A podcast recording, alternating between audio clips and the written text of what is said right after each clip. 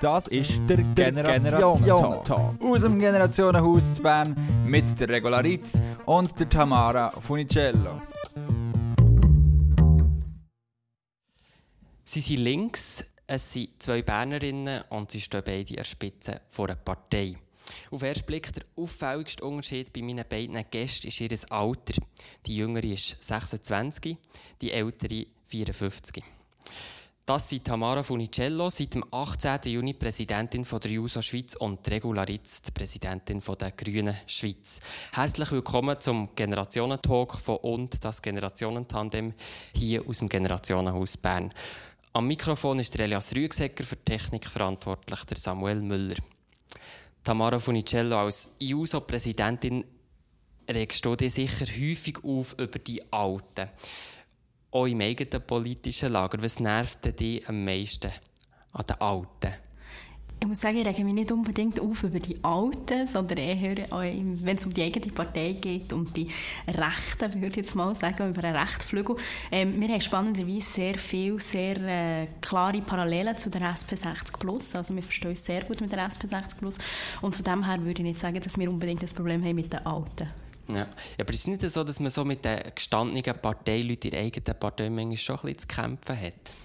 Nein, nicht unbedingt. Ich glaube, es gibt solche, mit denen hat man etwas zu kämpfen, mit anderen nicht, aber die gibt es auch in meinem Alter. Also ich glaube, es ist wirklich nicht eine Generationenfrage, sondern es ist eine Frage von Einstellungen, von Werten, von Ausrichtungen. Mhm. Dann könnte man also Jungsozialisten und SP60 Plus fusionieren ja, fusionieren auch schon. Ich weiß nicht, ob sie so, so aktivistisch unterwegs sind, wie wir uns das gerne wünschten. Aber das ist, glaube ich, eher eine Frage von der ähm, Mobilität als schon etwas anderes. Und ich glaube, ganz grundsätzlich ähm, haben wir eigentlich wirklich sehr, sehr viele äh, Einigkeiten. Also SP60 Plus ist eher radikaler und äh, wenn es um marxistische Theorien geht, eher in unserer, auf unserer Linie als alles, was dazwischen liegt. Also jung, da provokativ und dann wird man pragmatisch und am Schluss wieder aggressiv, provokativ. Ja, vielleicht äh, hat man herausgefunden, dass pragmatisch eben nicht immer so nützt. Und darum hat man sich entschieden, gleich wieder äh, aktivistischer zu werden. Ja. Frau Ritz, Regularitz Tamara Funicello war vier, wo du in Bernisch Grossrat gewählt bist worden. Was lernt man in so langer Zeit in der Politik?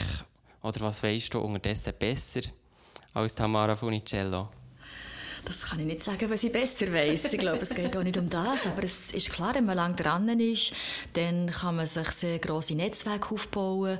Man hat viele Erfolge, die schon auf dem Weg sind. Man hat aber schon ein paar Mal verloren und lernt auch mit dem umgehen und immer wieder weitermachen. Also ich mache jetzt seit äh, fast 30 Jahren aktive Politik. Und für mich war immer wichtig, dass ich dabei auf dem Boden bleibe. Dass ich es nicht mache wegen mir oder wegen einer Karriere, sondern weil ich wirklich etwas Inhaltliches erreichen will. Und da habe ich das Gefühl, bleibt man noch frisch dabei. Und darum, ähm, ja, man hat wirklich mehr Erfahrungen in dem Sinn, dass man ähm, schon viele Themen hat können mitgestalten Was ich am meisten gelernt habe in der Dauer von meiner politischen Karriere ist, äh, ein bisschen mit den Leuten, die anders denken, glaube ich, offener umzugehen. Am Anfang bin ich viel polarisierter gewesen, und heute ist es mir eigentlich sehr viel wert, dass man auch mit denen reden kann, die es ein anders sehen. Frei nach Rosa Luxemburg, die Freiheit ist immer auch die Freiheit der Andersdenkenden. Ist das jetzt eine Empfehlung an Tamara Funicello, dass sie da noch so ein bisschen mehr Richtung Pragmatismus würde gehen? Gar nicht. Ich habe nicht gesagt, dass ich pragmatischer geworden Aber ich finde, ähm, um die Empfehlungen gebe ich sowieso nicht ab. Es müssen auch ihre Erfahrungen machen. Und ich glaube, es ist ganz wichtig, dass eben Junge und Leute mit Erfahrung äh, zusammen Politik machen, weil das nachher die grösste Wirksamkeit gibt. Aber dann muss man auch beide Seiten respektieren. Ich komme nochmal auf das, das Altersthema oder jung und alt. Spielt das Alter beim Politisieren überhaupt eine Rolle? Aber wird man zum Beispiel mit der Zeit pragmatischer? Also ich denke, das hängt total vom Menschen ab. Es ist so, wie es Tamara hat beschrieben, das ist effektiv so. Es gibt Leute, die werden im Alter ein bisschen äh, gelassener, vielleicht kann man manchmal schon sagen, ein bisschen abgestumpfter. Und andere werden dann erst richtig wieder ähm, so, so richtig pushy. Also es, es hat mal ähm, äh, an der Uni, wo ich habe studiert habe, hat es einen Professor gegeben, der von der Konstanze Badewanne hat geredet. Er hat gesagt, dass die Leute, die er kennt, äh, in der Jugend relativ radikal waren und dann sind sie älter geworden und haben Familie gehabt, ein Familienhäuschen, haben andere Interessen gehabt und mit dem Alter gibt es die, die dann völlig äh, sie, sie, sich zurückgezogen aus jeger, jeglichem Ehrgeiz, das öffentliche Leben noch zu gestalten und die anderen, die nachher nicht mehr gebunden waren an einer Websarbeit, sind plötzlich wieder radikaler geworden, also die Altersradikalen. Und das sehen wir bei uns bei den Grünen genau gleich und darum finde ich, das Alter spielt gar nicht so eine Rolle, sondern wirklich die Frage, was will man erreichen, welche Gesellschaft will man, was will man den kommenden Generationen weitergeben. Siehst du das gleich? Das Alter spielt gar keine Rolle beim Politisieren? Nein, ich habe wirklich nicht das Gefühl, dass, das eine Altersfrage ist. Wirklich nicht. Ich glaube, das Einzige... Aber das ist ja schon noch erstaunlich. Also, du bist ja in einer Jungpartei. Du müsstest ja nicht in eine Jung... Du kannst ja direkt zu der, zur SP gehen. Also, warum denn überhaupt in einer Jungpartei, wenn es ja gar keine Rolle spielt? Ähm, weil wir sind eine eigenständige Partei, wir haben eigenständige Positionen, wir haben eigenständige Vorgehensweise. Wir sind nicht immer einverstanden mit der SP, was man häufig mal wieder lesen kann. Und äh, ich glaube, das ist sehr, sehr wichtig, dass wir die Rolle auch wahrnehmen. Und ich glaube, was der Unterschied also das Einzige, was ich wirklich spüre, wenn ich die Jusos mit Jusos zusammenarbeite, das ist eine grosse Inspiration für mich, ist der Glaube daran, dass man die Welt verändern kann. Das ist halt bei der Jugend wahnsinnig. Also wenn wir so 15, 16, 17-jährige junge Menschen haben, die wirklich mit der, mit der Überzeugung kommen, dass, dass sie die Welt werden verändern in den nächsten zwei, drei Jahren, das ist wahnsinnig inspirierend. Und vielleicht verliert man das mit der Zeit ein bisschen. Oder vielleicht merkt man halt, dass es ein bisschen länger geht als zwei, drei Jahre. Und dass es halt nicht längt, dass man sich jetzt engagiert und jetzt geht losgeht. Ums, umso wichtiger ist, dass das aber auch gibt, damit man eben auch, aus, wenn man bisschen länger dabei ist, nicht den Glauben daran verliert, dass man die Welt auch grundlegend wirklich verändern kann. Ich glaube, wir kommen langsam so ein bisschen zu den Gründen, warum Politik jetzt für dich, Tamara Funicello, warum bist du JUSO-Präsidentin heute? Wie ist es dazu gekommen? Was hat dich politisiert? Also der Hauptgrund, die Hauptmotivation ist ganz klar, ich will die Welt verändern. Ich bin nicht zufrieden, wie es geht. Ich empöre mich äh, immer wieder über die Zustände auf dieser Welt und äh, ich kann nicht einfach zuschauen. Es ist einfach nicht mein Ding zuzuschauen. Ähm, politisiert haben mich eigentlich grundsätzlich zwei Sachen. Ähm, ich bin selber Migrantin. Äh, ich bin migriert von Italien in die Schweiz. Das war sicher ein prägendes Erlebnis gewesen. Vielleicht hat es gesehen, dass es auf der einen Seite der Grenze, auf der anderen Seite der Grenze eigentlich immer die gleichen Probleme sind, äh, die die Leute beschäftigen und dass es eben nicht eine Frage von der nationalen Grenze ist, sondern eine Frage davon, äh, hat man Kapital oder hat man es nicht. Und äh, der zweite, zweite ähm, Ereignis, das mich polarisiert hat, ist, äh, mein Vater hat gestreikt bei der WIFAG, äh, wo, das ist eine Fabrik äh, in Bern, die ist äh, zugegangen. Er hat einen Arbeitskampf mitgemacht. Ich war dann etwa 18 und das hat mich eigentlich sehr geprägt. Das war auch der Moment, gewesen, wo ich Gewerkschafterin wurde. Ich war zuerst Gewerkschafterin, gewesen, bevor ich bei JUSO Mitglied wurde. Und äh, das sind, glaube ich, so die zwei Schlusserlebnisse. Ja. Regularitz, du bist bist du schon als politischer Mensch auf die Welt gekommen oder hat es einen Moment gegeben, wo so bei dir so hat geheißen, jetzt Politik, das, da muss ich jetzt mithelfen? Nein, ich bin eigentlich nicht so, so schnell eingestiegen und so früh eingestiegen. Auch. Ich bin eigentlich erst so mit 25, 26 so richtig aktiv politisch geworden, weil ich vorher habe, habe. Ich war Lehrerin und habe gearbeitet und habe noch ein Studium angefangen, mir das selber verdient. Also habe ich gar nicht so viel Zeit mehr nehmen, bis mich nachher wirklich hat, äh, eingezogen Und von diesem Weg an bin ich dabei geblieben. Und ich, ich komme aus einem Haus, das sehr, sehr, sehr ähm, politisch interessiert war. Also wir haben Zeitungen gelesen, wir haben Weltliteratur gelesen, wir haben viel, meine Mutter ist Musikerin und hat sehr ein offenes Haus gehabt. Wir haben sehr viele Leute aus verschiedenen Ländern bei uns zu Besuch gehabt, zum Beispiel aus Chile, dann, wo der Militärputsch war. Ein chilenischer Gitarrist, der, der hat erzählt, er musste fliehen.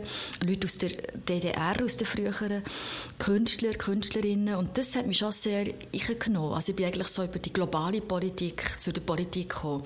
Weil ich habe gesehen, konkret an Menschen, was sie, was sie müssen erleiden äh, wenn keine Demokratie ist, dann wenn eine eine Gruppe von Leuten sich über die anderen hinwegsetzt. Und das hat mich sehr, sehr ähm, fasziniert. Aber ich hätte nie gedacht, dass ich selber würde mitmachen bis ich an der Uni nachher äh, auf, auf Leute bin gestossen, die wirklich aktiv sich gegen Rassismus, gegen ähm, die Unrechtsregimes in Südafrika zum Beispiel dann zumal noch haben, haben aufgelehnt und dann habe ich einfach mitmachen. Und er war bei vielen ähm, verschiedenen Ämtern schon gewesen, eben, ähm, Gemeinderätin der Stadt Bern oder im Grossen Rat, dann Nationalrat, jetzt Präsidentin von der Grünen. Wie, wie haltet man das so lange aus in diesem Geschäft? man muss sich selber bleiben. Also ich glaube, das ganz Wichtige ist, man kann nicht etwas sagen, man will eine solidarische Welt, wo man zueinander schaut, wo man ökologisch lebt, wenn man das nicht selber gerne macht. Also und von dem Moment an, wo man sich selber bleibt, authentisch bleibt, äh, immer auch im, im, Kleinen lebt, was man im Großen verlangt, habe ich das Gefühl, kann man es so lange machen, ohne zynisch zu werden, ohne verbittert zu werden. Man muss sich auch eine harte Haut äh, zum Teil jetzt in der nationalen Politik, wo wirklich ein, ein Haifischbecken ist, an, anlegen. Aber man muss es ja wieder können abziehen Also man darf nie mit seinen Ämtern äh, sich menschlich irgendwie verheiraten, sondern muss eine gewisse Grunddistanz bewahren. Hat übrigens schon der Manni Matte gesagt. Und das finde ich sehr richtig. Also ich bin ein Mensch, der nicht einfach die Politik ist, aber ich engagiere mich mit Liebe und Seele und Rückgrat für die Politik. Eine harte Haut, Tamara Funicello, hast du die schon? Ähm, ja, ich glaube, wenn man so ein Amt hat, dann muss man die haben. Und wenn man sie nämlich nicht von vornherein hat, dann, ähm, eben wie die Regula richtigerweise sagt, äh, wird es ein bisschen schwierig. Das ist, äh, das ist eine Tatsache, ja. Wogegen braucht man denn die harte Haut? Also gibt es da Provokationen oder was, was ist so das Schwierigste?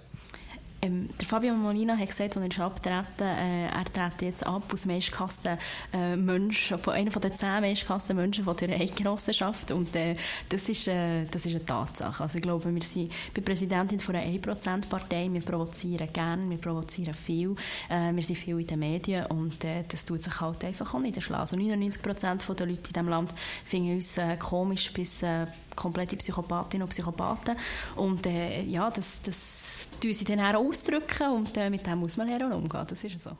Ich möchte jetzt gerne ein bisschen über eure beiden Parteien reden. Tamaro Funicello, warum bist du in der JUSO und nicht zum Beispiel bei den jungen Grünen gelandet? Hey, ich muss sagen, es ist ein bisschen Zufall.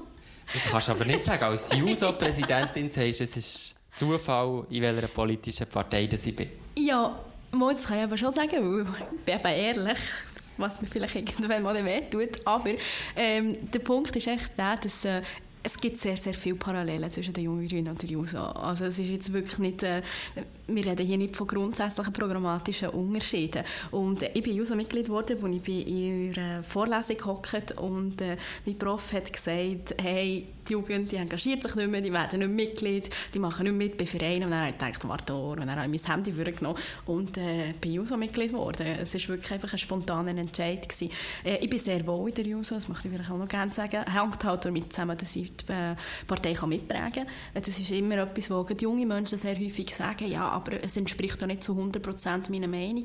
Und dann muss ich sagen, ja gut, aber liebe Leute, dann tut es verändern, weil es mich kann es mitprägen. Und genau das habe ich in der JUSO gemacht und äh, werde so weiterhin machen. Die Regularitz ist zuvorderst bei den Grünen. Ganz am Anfang war sie aber mal in der SP. Gewesen. Warum zu den Grünen? Ja, ich bin in Thun aufgewachsen und dann hat es, glaube ich, Thun noch gar keine Grünen gegeben, wo ich so ein bisschen umsuchen wo ich mich engagieren Und dann bin ich mal in der SP. Und, äh, aber dort, dort konnte ich wie so nicht so Tritt fassen. Ich glaube, als junger Mensch ist es mir dann wie nicht gelungen, mitzugestalten und, und mit, mitzumachen. Und dann bin ich an die Uni gekommen und dann habe ich eine andere Gruppe von Leuten lernen kennen, wo, wo, wo nachher das Grüne Bündnis hat gegründet in der Stadt Bern. Und das sind auch wirklich die Leute, die, die mich total inspiriert haben, wo wir zusammen Sachen machen an der Universität. Wir haben zum Beispiel mal sämtliche Türen ausgehängt vom Hauptgebäude, wo wir die Universität haben erklärt zur offenen Flüchtlingsuni. Und das waren halt Sachen gewesen, und wir haben zum Teil auch ganz, wirklich ziemlich auch sehr provozierende Sachen gemacht. Ähm, Müs äh, zum Beispiel freigelassen im Hörsaal, wo es um die Gentechnik ist gegangen und so. Und das, das hat mich dann, ja, das hat mich dann als junger Mensch viel mehr fasziniert als Sitzungen. Und ich glaube, da hat sich unterdessen in der Politik auch etwas verändert, dass man das so in den Parteien ein bisschen offener gestaltet. Und so bin ich dann eigentlich zu den Grünen gekommen, auch über persönliche Kontakte und will ja wollen, selber machen. Wir müssen es glaube mal über Aktionsideen austauschen. also alle Türen aushängen ist also recht äh, anspruchsvoll gewesen. Und wir haben nachher die Uni abwarten mit ein paar Weinflaschen, wieder ein bisschen, äh, ein bisschen freundlicher gestimmt. Sie hat sich glaube nicht so gefreut. Ich verstehe das. Warum braucht es denn überhaupt zwei Parteien? Also neben der SP eine zweite, auch linke Partei? Also ich denke, die Grünen, äh, also wir haben viele Überschneidungen mit der SP, wir arbeiten sehr gut zusammen mit der SP. Ich bin die letzte so als grüne Präsidentin, die da irgendwie Spaltbilds und Differenzen sucht. Aber, aber es ist ja ein eine Gefahr, oder? Weil die Grünen stehen der SP so nach. Ist denn nicht auch ein Gefahr, dass die SP die Grünen so fast zu Tod umarmt, so der Grossbruder, der einem kleinen, einer kleinen Schwester gar keinen Platz lässt? Also es gibt äh, Kantone, wo die Grünen stärker sind als die SP, zum Beispiel Nidwalden. Also es kommt sehr auf, auf die aktuelle Situation drauf an. Und ich glaube wirklich, es braucht auch im politischen Lager, wo wir halt viele gemeinsame Ideen haben, ein bisschen Konkurrenz. Weil je nachdem, wer jetzt gerade oben an der Spitze ist, von der SP oder von den Grünen, lokal oder auf der nationalen Ebene, kann sich eine Partei ein unterschiedlich entwickeln. Und das ist gut, wenn, wenn es dann wie noch eine zweite gibt, wo man dann, wo man dann ähm, dort wieder das das findet, was ihm näher ist. Und was der grosse Unterschied ist, denke ich schon, ist, dass die, die Grünen halt wirklich die waren, die die Ökologie als Thema in die Politik eingebracht haben. Das war nicht das erste Thema von der SP, das war wirklich eine Partei von den Arbeiter, Arbeiterbewegung am Anfang, den Arbeiterinnen, zum Glück immer mehr. Aber die ganze Frage von, von, von Ökologie, vom sorgfältigen Umgang mit Ressourcen, von der Frage, wie viel Wachstum kann es überhaupt sein, äh, das haben wirklich die Grünen nicht gebracht und wir sind auch immer noch eigentlich die Vertreterin von den ökologischen Ideen. Wir sind die, die Partei, die, die immer die, die ökologischen Fragen immer als erste auch weiterbringt. Tamara Funicello, die Unterschiede Grün, SP oder JUSO, was sind die Hauptunterschiede zwischen Grünen und SP? Also ich bin grundsätzlich mit der Regula einverstanden. Ähm, ich denke, also historisch macht es halt einfach Sinn, oder? Also es ist klar, es ist so, die Grünen haben das Thema von der Ökologie aufgebracht und äh, auch der Politik aufgedrückt und ich denke, das ist, eine, das ist eine, sehr wichtige Errungenschaft, vor allem wenn man sich eben vor Augen hält, dass unendliches Wachstum auf einer endlichen Erde einfach nicht geht, oder? Und, äh, Aber es ist ja ein Thema, das genau gleich jetzt unterdessen bei der SP mhm. anerkannt ist, oder? Ja, aber es war ein Prozess, der stattfinden musste. Zum Glück hat er stattgefunden. Ähm, ich glaube, also ich, ich habe ich halt eigentlich mir ist schlussendlich gleich, ob sich die Leute bei den Roten oder bei den Grünen äh, engagieren. Ich tue sehr eng und sehr viel zusammenarbeiten mit den, äh, mit den Grünen. Und gerade mit dem Grünen Bündnis zum Beispiel in Bern haben wir sehr enge Kontakt mit den jungen Alternativen, die äh, ja, bis zu einem gewissen Punkt äh, eben auch mit den Grünen zusammenarbeiten. Und äh, da haben wir sehr, sehr gute Kontakte. Und mir ist vor allem wichtig, dass die Leute links genug sind und äh, eben nicht zu weit in die Mitte rücken. Und ich glaube, das ist auch der Verdienst, wo durch das, dass man eben zwei größere linke Parteien hat, können die Parteien auch nicht zu weit in die rücken, weil sonst würden sie einfach Linkswählerinnen und Wähler an die andere Partei verlieren. Und dementsprechend hat die Konkurrenz, äh, die Konkurrenzsache, wie sie die Regula beschreibt, auch ähm, eine gute Wirkung. Aber grundsätzlich bin ich überzeugt, dass wir die Herausforderungen von, von unserer Generation nur können, ähm, überwinden können, wenn sich die linken Bewegungen und da meine ich auch Gewerkschaften und alle äh, Organisationen sonst äh, äh, zivilgesellschaftliche Organisationen gemeinsam engagieren. Also vielleicht noch ein paar Beispiele, wie sich so die Konkurrenz auch, äh, auch wirklich konstruktiv äh, nachher ausdrückt. Also ich war eben elf Jahre lang im Grossen Rat. Gewesen. Wir waren dann fünf äh, Frauen gewesen, von 200, Grünes Bündnis, und haben wirklich den Rat aufgerockt. Also wir haben wirklich Themen gesetzt, wir haben ja mit zum Teil bürgerlichen Parteien bewusst zusammengeschafft, in der Berufsbildung, in der Kulturpolitik. Und das ist mir wirklich oft gelungen, die SP vor einem, jetzt wo ich das Gefühl hatte, falschen Pfad abzulenken, wieder zu einem richtigen Pfad. Zum Beispiel die ganze Akademisierung von der Berufsbildung, finde ich, die, die hat wirklich jetzt Grenzen überschritten, die nicht mehr so gesund ist. Und dort, dort äh, haben wir nachher als Grüne können mit den Bürgerlichen zusammen die SP wieder abholen. Und ich glaube, dort, es, es braucht so ein, ein Gegeneinander und ein Zusammen, ein Zusammen gleichzeitig. Also es ist ja fast ein dialektischer Prozess, kann man sagen. Und wenn wir zwei Parteien sind auf dieser, auf dieser, auf dieser Seite vom politischen Spektrum, dann ist es nicht zu viel, weil die anderen sind viel mehr. Wir haben eine CVP, eine FDP, eine SVP, eine BDP, die in 80 80 Prozent der Sachen das Gleiche machen. Und dort stellt man sich die Frage nie. Wir sind in der Mitte von unserem Gespräch, der hören der Generationentalk mit der Regularitz und der Tamara Funicello. Jetzt kommen wir ganz kurz so zur Auflockerung zu entweder oder Frage. Ich bitte um ganz kurze Antwort. Ähm, und fangen da Tram oder Velo? Velo. Ähm, Tram. Servala oder Bratwurst? Nichts von beidem. Veggie-Wurst. Okay. Bratwurst. Politik oder Familie? Politik. Beides. Wenn ihr jetzt ähm, eure Ferien zurückdenkt, seid ihr in der Schweiz in der Ferien oder im Ausland? Ich hatte keine Ferien, ich bin erst gewählt worden. Ähm, meistens in der Schweiz haben wir so furchtbar gerne wandern, solange wir noch mögen. Dann gehen wir dann auf Sardinien am Strand.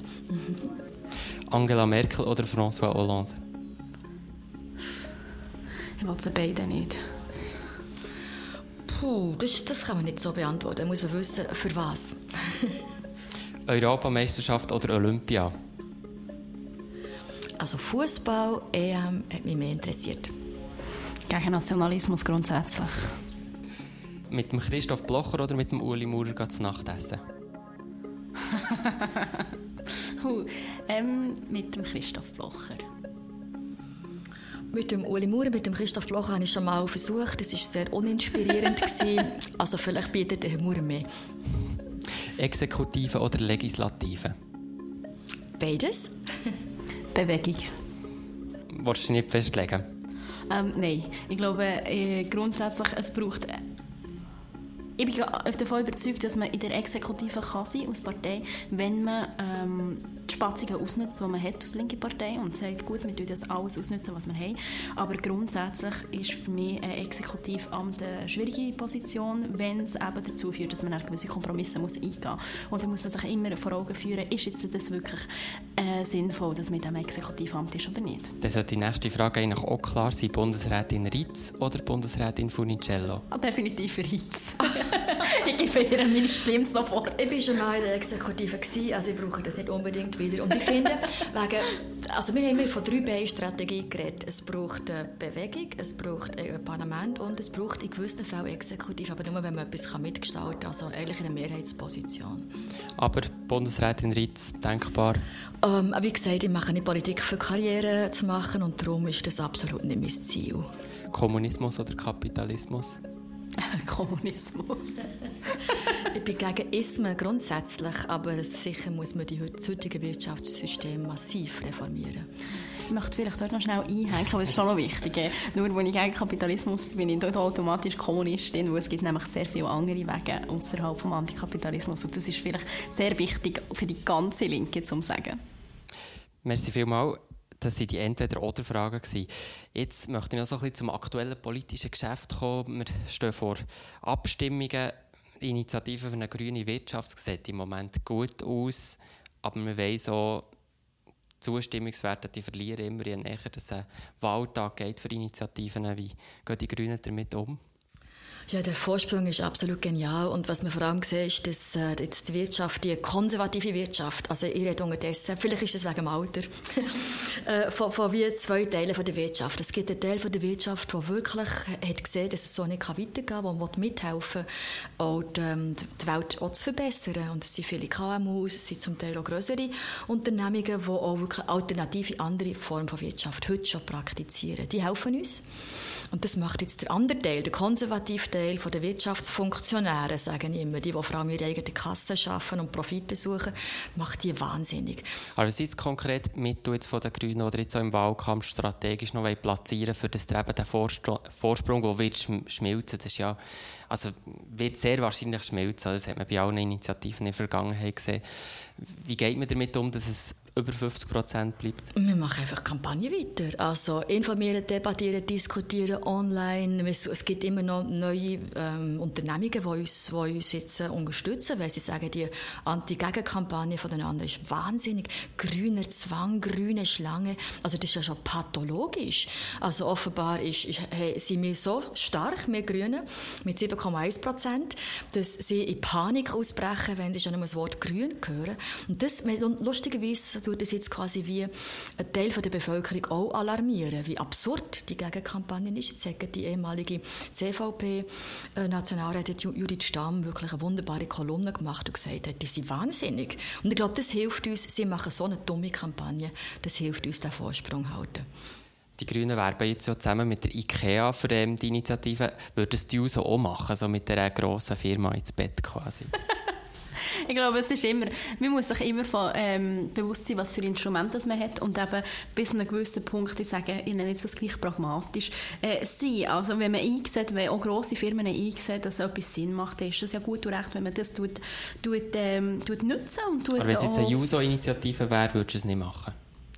Also ich glaube, wenn man die Spekulationsstopp-Initiativen anschaut, da sind wir ja eigentlich auch sehr breit aufgestellt gewesen und haben wir mit den gleichen ähm, Sachen zu kämpfen gehabt wie die, wie die Grünen im Moment, nämlich wenn auf der Gegenseite keine Gegenargumente da sind, dann tut man einfach mal grundsätzlich irgendetwas angreifen. Gegen Kampagne zur Spekulationsstopp-Initiative war «Juso Nein», also so mangels Argumente tut man einfach mal äh, der, der Absender, die Absenderin äh, abstempeln. Und äh, ja, ich denke, bei der grünen Wirtschaft geht es ein bisschen in die gleiche Richtung, was sind Gegenargumente eigentlich. Und das, also ich sehe sie nicht. Ich sehe sie wirklich nicht. Und äh, das ist die Schwierigkeit, die die Gegenseite im Moment hat. Umso wichtiger, dass, äh, dass man jetzt eben den Vorsprung auch haltet und äh, die Initiative erfolgreich äh, an die bringt. Auch die JUSO macht ja immer wieder Schlagzeilen mit den Initiativen. Der erhaltet nach quasi mit denen Leben, oder nicht?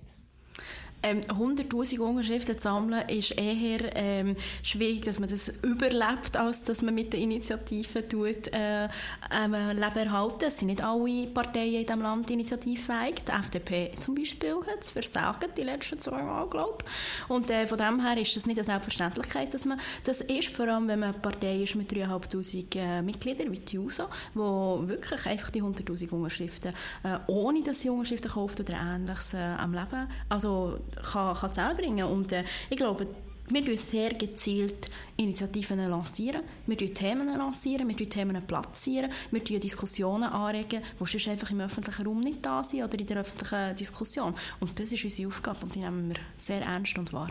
Und da siehst du jetzt nicht irgendwie einen Missbrauch von den Initiativen, dass man einfach eine Initiative lanciert, dass man eine lanciert und im Gespräch bleibt, oder?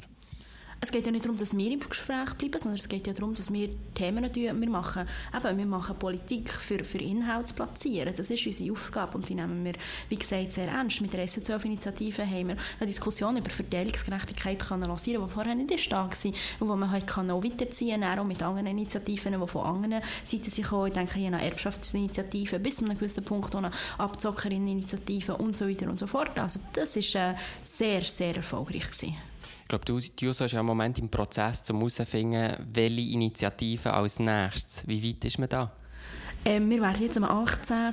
September noch einen Workshop-Tag haben, grossen, wo man äh, unterschiedliche Thematiken nochmal beleuchten von anderen, also äh, von Seiten von Expertinnen und Experten.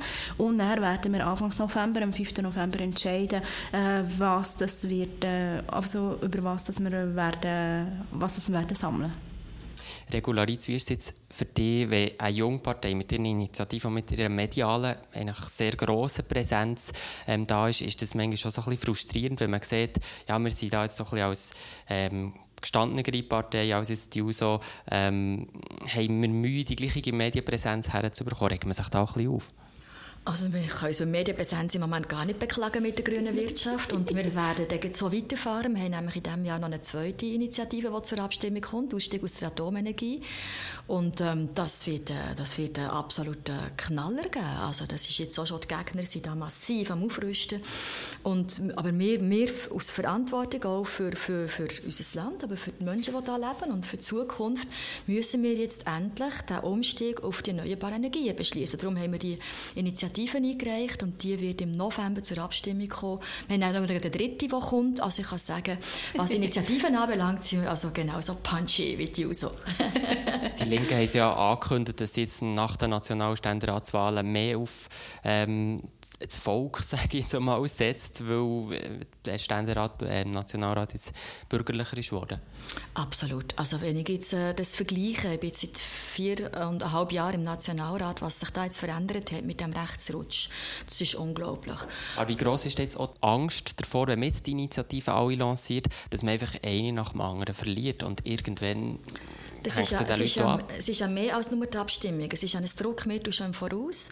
Und äh, zum Beispiel jetzt kommt die AHV-Initiative auch zur Abstimmung im, im Herbst. ist ganz, ganz wichtig, dass wir die, die AHV Plus, die, die äh, Erhöhung von der AHV-Rente, dass die so viele Stimmen macht wie möglich, weil jede Stimme für die Initiative ist eine Stimme gegen massiv Abbau von der Altersvorsorge in der Schweiz, gegen äh, die Erhöhung vom Rentenalter auf 67, wie es jetzt die bürgerlichen Parteien Parteien wollen. Also man kann mit diesen Instrumenten, das ist unsere Demokratie, kann man natürlich den Prozess im Bundeshaus auch mitbestimmen, sogar dann, wenn man nicht gewinnt. Aber das Gewinnen ist natürlich besser. Wir haben es gesehen bei der Alp-Initiative, wenn eine Initiative durchkommt, dann kann sie wirklich für unsere ökologischen und sozialen Anliegen eine unglaublich gute Auswirkung haben. Also auch schon, schon, schon so, dass jetzt für die Regularität schwieriger ist, eine Initiative zu verlieren, als für Tamara Funicello, einfach weil es bei der JUSO kann man sagen, ja, das ist ja die JUSO, oder nicht?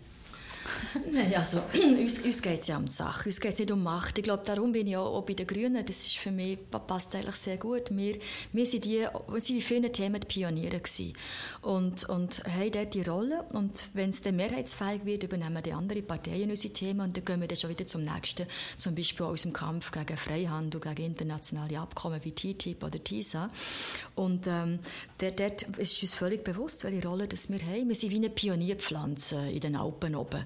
Wir sind die Ersten, die dort wachsen und wenn das Klima sich äh, für andere Pflanzen verbessert, können wir nachher sehen. Und darum müssen wir den Mut haben, auch mit äh, Projekten äh, in einen Abstimmungskampf gehen, wo wir vielleicht nicht werden gewinnen, aber das schafft uns auch Profil und dann kommen ganz viele Leute, die mit uns mithelfen und wir werden stärker.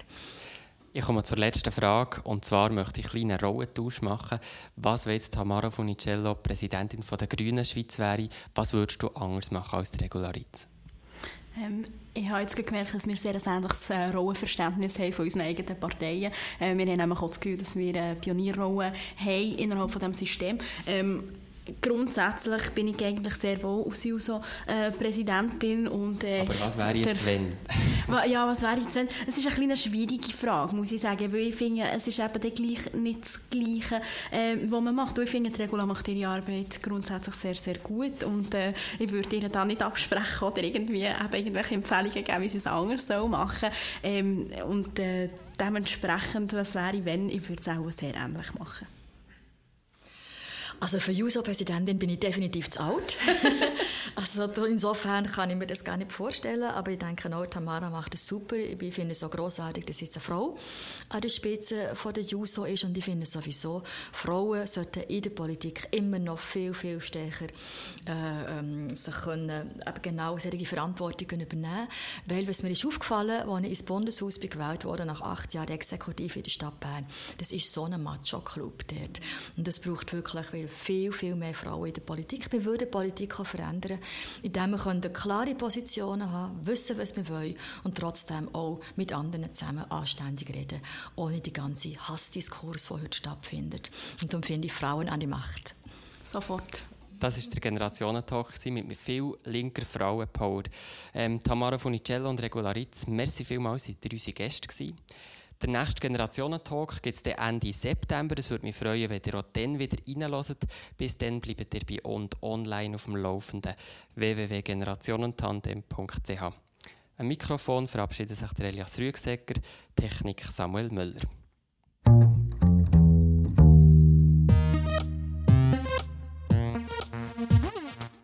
Das ist der, der Generationentag. Aus dem Generationenhaus zu Bern mit der Regularitz und der Tamara Funicello.